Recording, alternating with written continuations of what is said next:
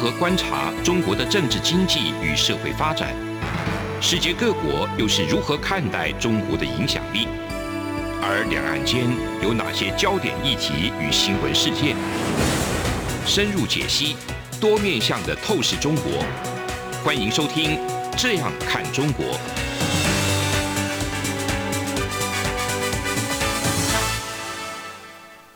各位听众朋友，大家好，这里是央广的《这样看中国》，我是主持人富察。今天跟台长张正呢，我们再讨论一个跟时事有关的历史。嗯、好啊，这个时事是什么时事呢？就是最近呢，就是中国的这个网信办，好、啊，他发布一个最新的一个名单，嗯、这个名单叫做“互联网新闻信息稿源单位名单”，听起来都不懂，因为中国的很多这个政治术语跟那个官方概念就是很拗口。它的意思就是什么？就是说可供媒体转载的媒体清单。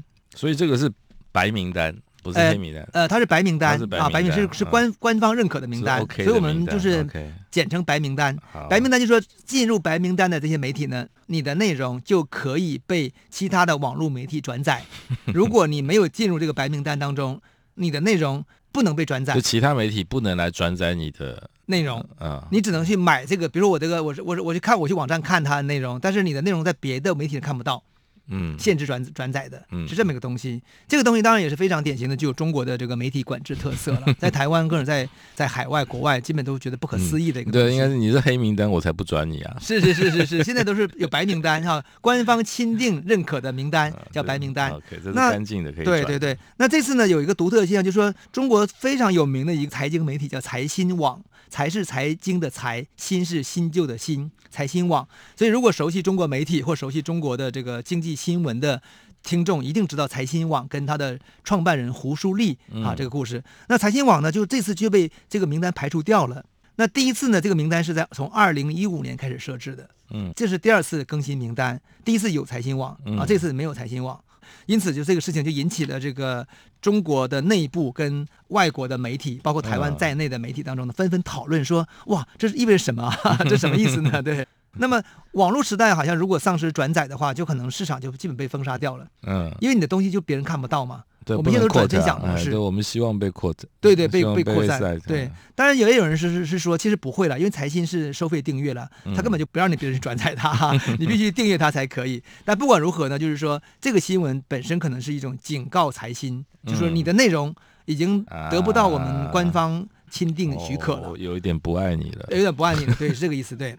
那么这个白名单它有个标准，就哪些单位可以进入白名单呢？当然就是毫无疑问，就是正确的政治方向、舆论导向、价值取向啊，然后代表性强、影响广泛的媒体，或者是网站，或者是政务发布平台，就是这个都是属于可以纳入白名单的。简言之，就是说确保网上的正能量，确保主旋律。那那我们央广应该也可以。哎，那个白名单里有有央广啊、哦，有那个是中国的央广。对对对对，有央广，而且央广下面好多附属的什么，它的这个微信啊、公众号啊、中国的央广啊，很庞大，对，它都可以纳入到这个白名单。但是台湾的央广是不能纳入白白名单的。那这次这次这个白名单哈，有有一个很独特的现象，就是它纳入很多政务发布平台。嗯，什么叫政务发布平台呢？这个我觉得台湾的听众听起来也是觉得难以理解。嗯，就是中国政府最近几年哈有一个特质，就是。各个政府的网站都利用这个微信的公众号，嗯，做政务发布平台。嗯、是，然后这个政务发布呢，它已经不是原来那种那非常干燥的、非常苦无聊的那种，就是政策的解读，而是用一些比较鲜、相对比较鲜活的方式去呈现这个东西。嗯哼，所以基本，而且它又跟中国各地的民生捆绑在一起。你比如说像上海，哦、上海发布。上海发布就是由上海这个市政府做的一个微信公众号，嗯，他去发布他的政府的各种政策，嗯，各种一些规定，他很跟民生相关，比如说你的健康健保问题、你的福利问题、你的养老金问题，还有各地交通的一些改造什么的民生，所以他不是用标准新闻稿这样写。他不是，他是用现在的这种新媒体，是用小编的，对对对，然后而且还可以跟你互动，然后很多市民很开心的跟他们互动，这是中国政府就是最近这个、哦、应该讲最近五年以来吧，这个发明的一种新的一个政务发布平台的模式。嗯、那这次里面白名单里面有非常多，就是是各地的政务发布平台，嗯。啊，简而言之就是实际上我就是要把这个政府的内容跟政策啊，嗯，透过它的机制往外扩散跟传播，那、嗯、非政府的部分呢，就尽量的。限制在你的你自己的小范围里就好了。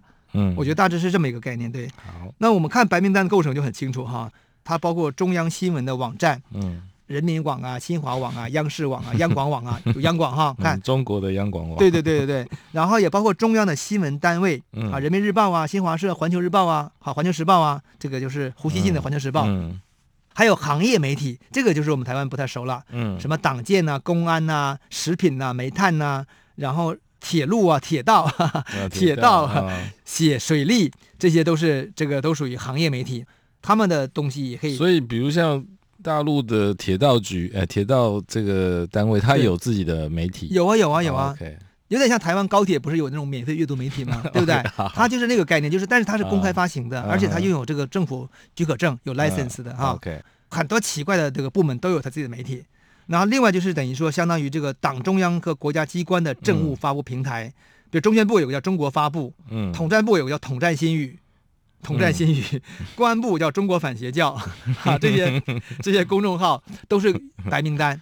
那地方媒体最多，有一千多家，嗯，一千多家，当然我觉得其实也很简单，因为中国有二十多个省份呢，嗯，每个省份又下面有很多很多市跟地级市的，所以你看。基本上每个市都有报纸，都有省政府，嗯、这也都还有这些这些就都是公所谓公家的，全部是公家的。所以目前这个所以白名单里没有私私人的，哎，对不不对对不起，所以中国大陆的媒体没有私人，对中国的媒体其实就没有私人媒体，啊都有公都是公家媒体，但是有部分媒体当中有私人的股份参与进来，比如财新，财新，对，我这样说问，财新是不算私人媒体吗？他不是，他是他算是啊，他算是私人媒体。但是他拥有公家的这个许可证，就是主管主办单位是有公家的，但是他的实际运营是大部分是私人媒体在进行。嗯、像财经里面的股份，就是就有阿里巴巴呀，就有腾讯呐。哦，是啊。对，那还有胡舒立的个人股份呢。嗯。所以这些东西都实际都是都属于非公人士了，非公经纪人士了。啊，不过他们还是挂在某一个公家的组织下面。对，他必须中国政府规定就是必须挂靠在下面。那财新的挂靠是挂的是、嗯、最早是挂的叫新世纪。新世纪是一个什么东西？是一个海南的一个叫做一个杂志的名称。啊，那它拥有这个政府许可权的，有 license 的哦。啊，然后呢，财新杂志呢，最早是跟他合作，所以叫财新新世纪。啊，对，之所以叫财新的新，其实也来自于新世纪，就是财经新世纪的概念。啊，OK。啊，这个好复杂，因为原来胡舒立是在财经杂志工作，他离开财经以后呢，他跟新世纪合作，所以叫财。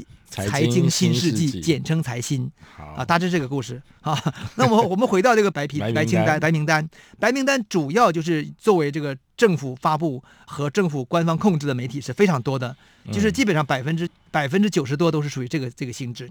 那么财新媒体，包括还有一个著名的经叫经济观察网，都被排除在外了啊。但是像澎湃杂志跟第一财经还在里边。嗯，这两个杂志呃媒体都是属于中国相对具有自由化色彩跟市场运作能力很强的媒体，可它实际也是官方媒体。嗯，所以大部分什么你都不会看，什么地方什么什么日报啊，根本都不会看，都在里边啊。这就是这个财新被排除到白名单这个事件的这个过程。嗯、所以我们由此可以看到是说，中国对媒体的管控啊，其实现在已经到达了一个更加主动跟主导的阶段。主动。对，就是他透过这个。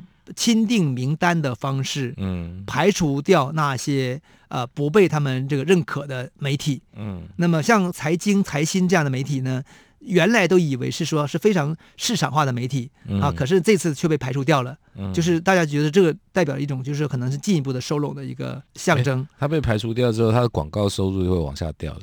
呃，不见得，这个这个具体怎么还还不确定呢。可是我我我想跟大家分析说，那财经到底算是一个真的很自由派吗？我觉得不见得是。所以我们下一阶段我们去讨论财新的本质是什么。好，从两岸、国际、历史文化与财经等角度透视中国的《这样看中国》节目，每周一到周五晚间九点三十分到十点在中央广播电台播出。如果您对这样看中国节目有任何收听想法或意见，欢迎寄信到台北市北安路五十五号，也可以透过电子邮件的方式。节目有两个信箱：二零二零 at rti 点 org 点 tw，或是二零二零零二零三 news at gmail.com。再次谢谢听众朋友们的收听与支持，请持续锁定每周一到周五晚间九点三十分到十点播出的《这样看中国》节目。好，我们回来继续聊这个财新媒体哈，继续来分析财新媒体，跟那个台长张正一起讨论这个现象。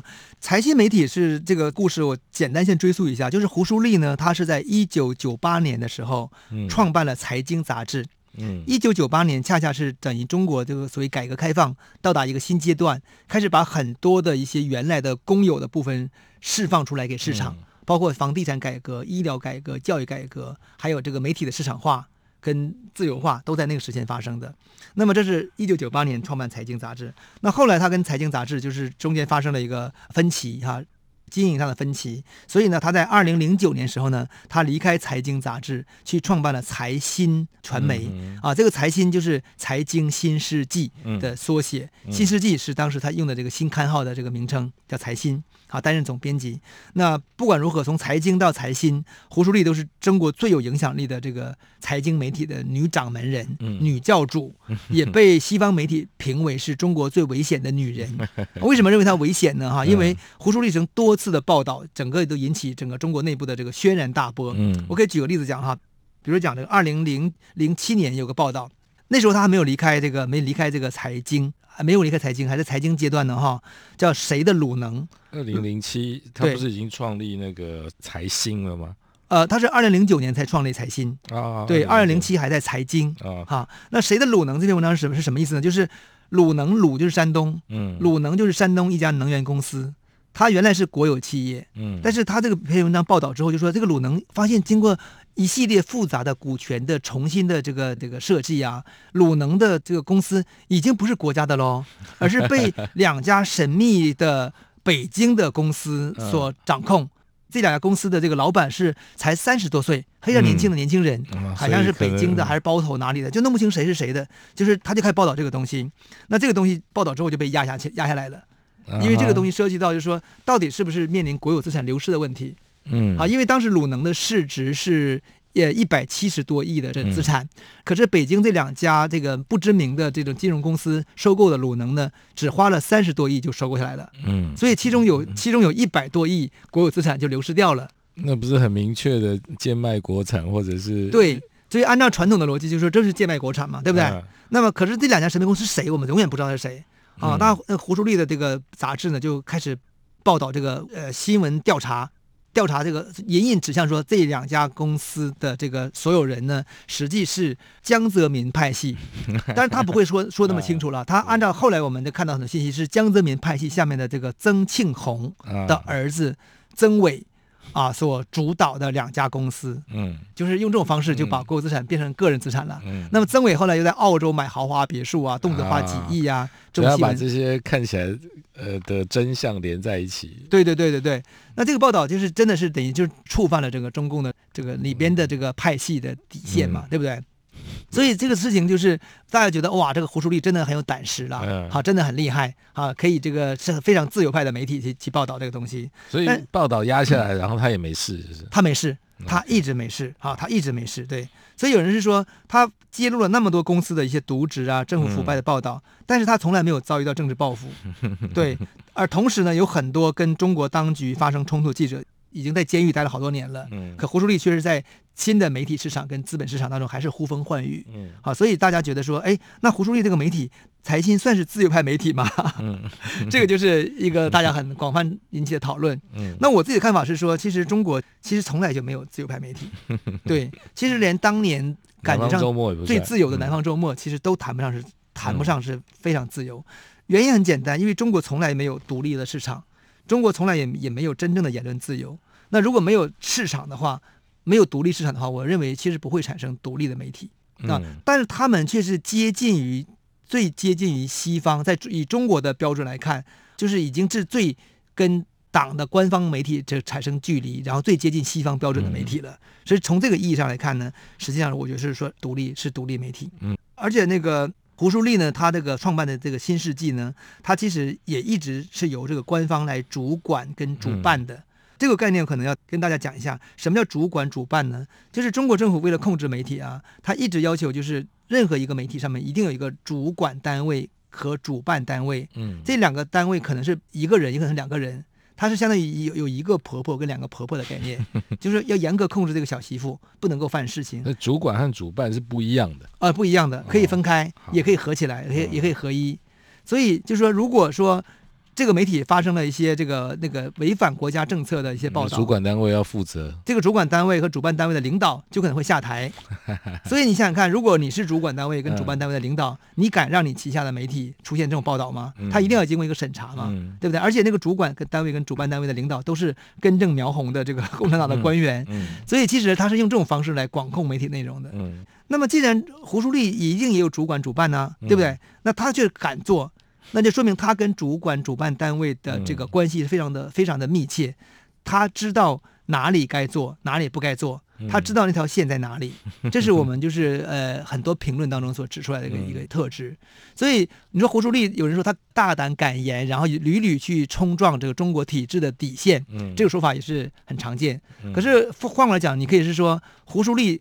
完全知道那个底线在哪里，他是随着这个一个政策的不断改变去贴近那个边界边界，表示他这个眼光独到，或者他有有内线消息，知道底线。应该讲就是他有内线消息，嗯、他他是整个他的出身背景呢，他完全是知道这个内线在哪里，然后而且他跟这个官方的关系也都非常的非常的好。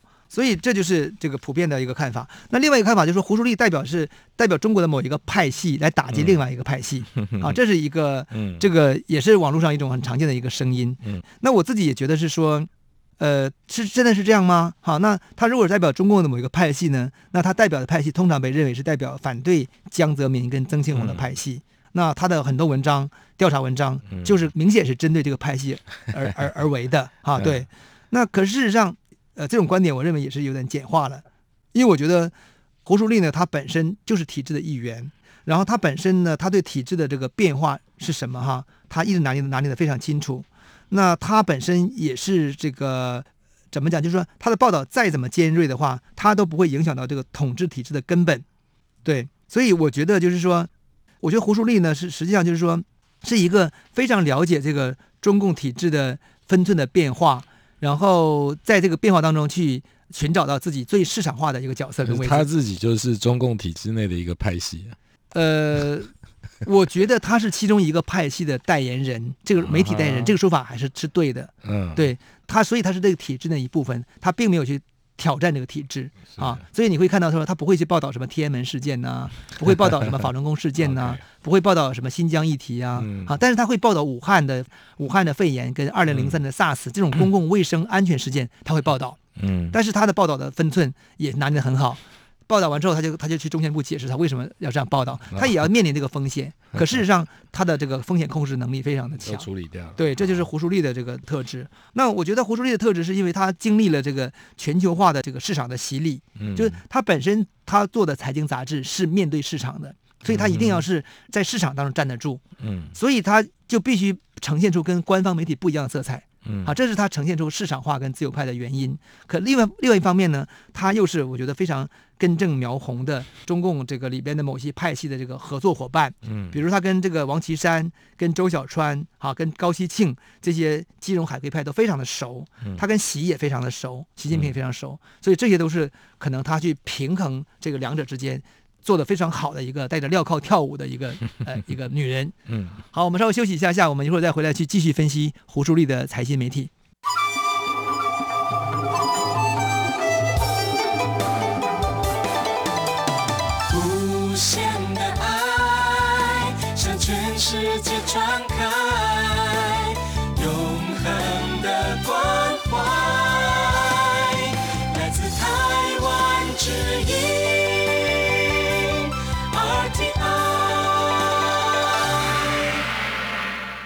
各位听众朋友，我们回到央广的《这样看中国》哈，继续跟台长讨论这个胡舒丽这个媒体背后的这样一个角色哈是什么？那我在分析这个胡舒丽的这个财新的时候，其实我自己比较愿意从历史角度去看看一些更多的东西。那你就会看到胡舒丽的家族呢，其实是他的家族代表两大力量，我觉得蛮有趣的。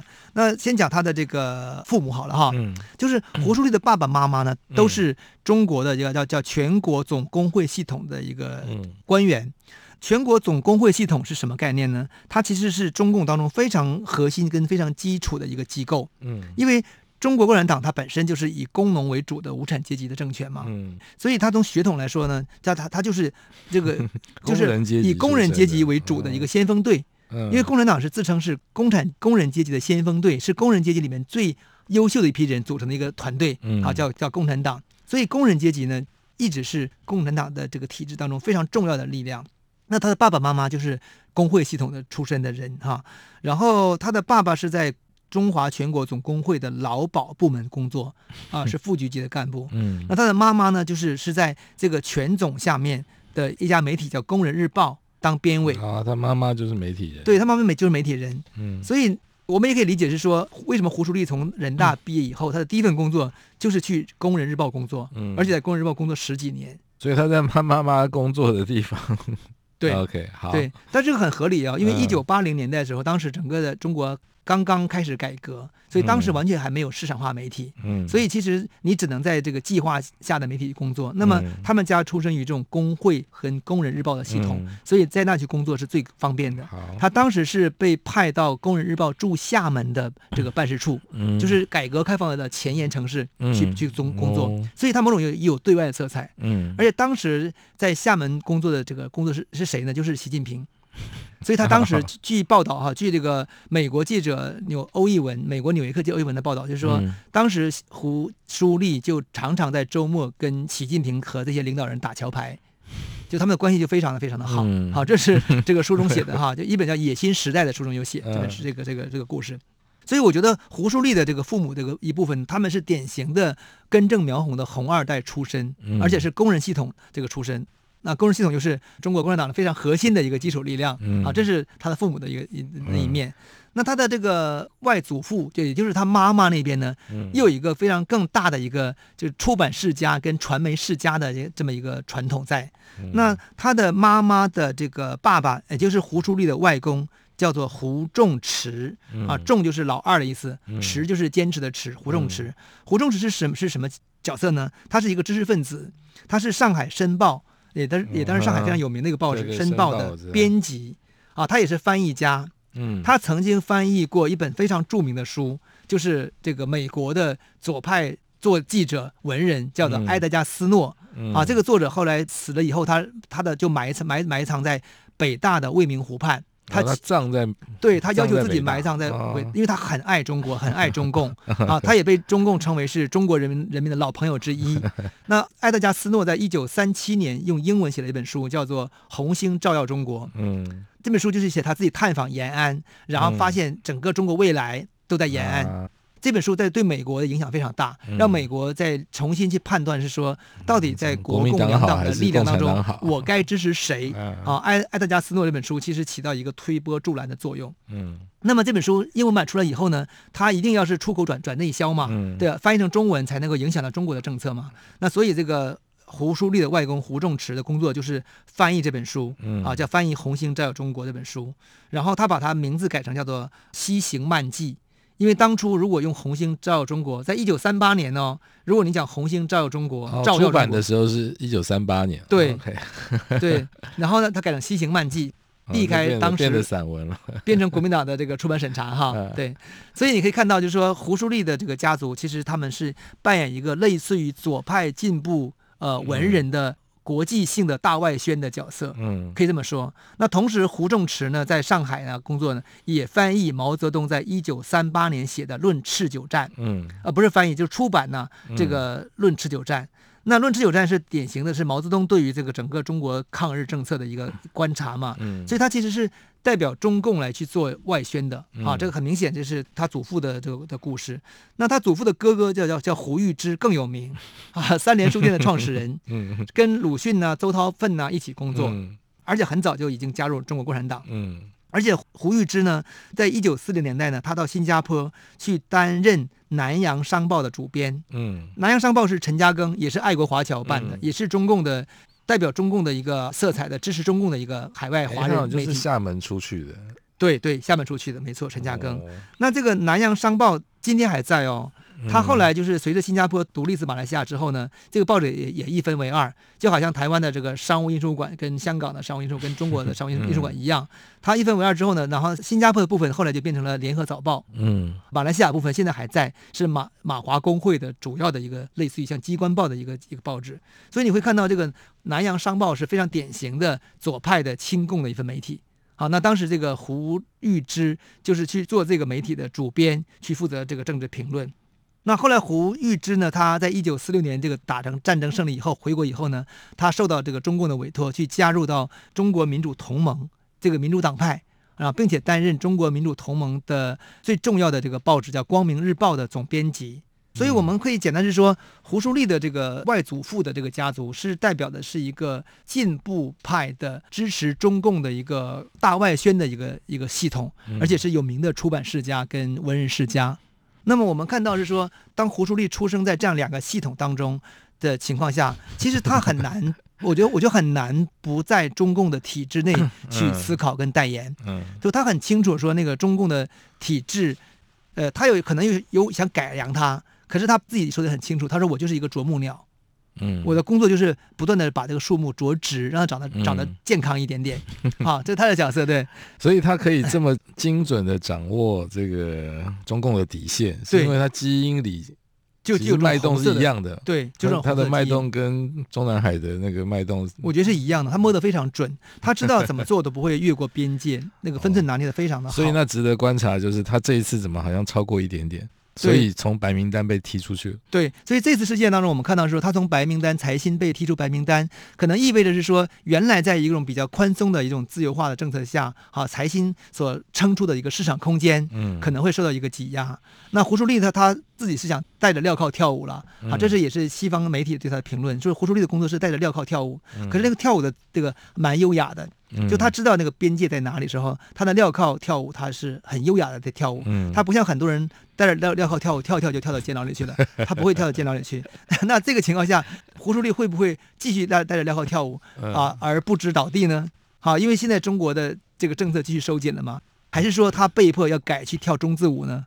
我们是不知道的啊。中字舞你有听过哈？有听过。对，就是我个人觉得，以胡舒立经过这种全球化的资本主义市场的洗礼，以及他对媒体的执念跟他的理想跟激情，我觉得他应该不会去跳中字舞。嗯。可是他应该说，应该还会继续在边缘跳舞吧？对，他不是完全进入体制内去跳中字舞，因为如果你是跳中字舞的话，你就是变成了人民日报跟这个新华社了嘛，嗯、对不对？可他不是。他是在这个体制内当中创造出一个貌似自由的市场空间，来去跳他的带着镣铐跳他的 他跳着他的舞蹈。可是现在我觉得他的空间是越来越小，很可能就跳不下去了。好，那我们今天的节目就到此结束，谢谢大家，谢谢张正。谢谢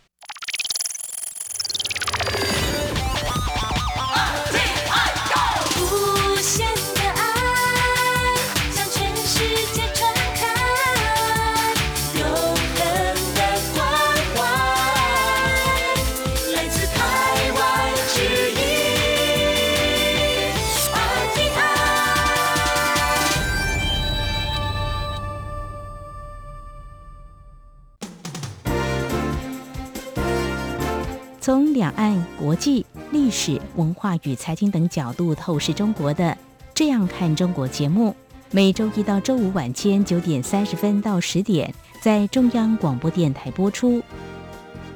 如果您对《这样看中国》节目有任何收听想法或意见，欢迎寄信到台北市北安路五十五号，也可以透过电子邮件的方式。节目有两个信箱：二零二零 at。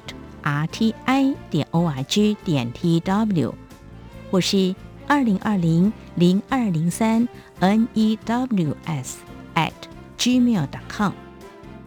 再次谢谢听众朋友们的收听与支持，请持续锁定每周一到周五晚间九点三十分到十点播出的《这样看中国》节目。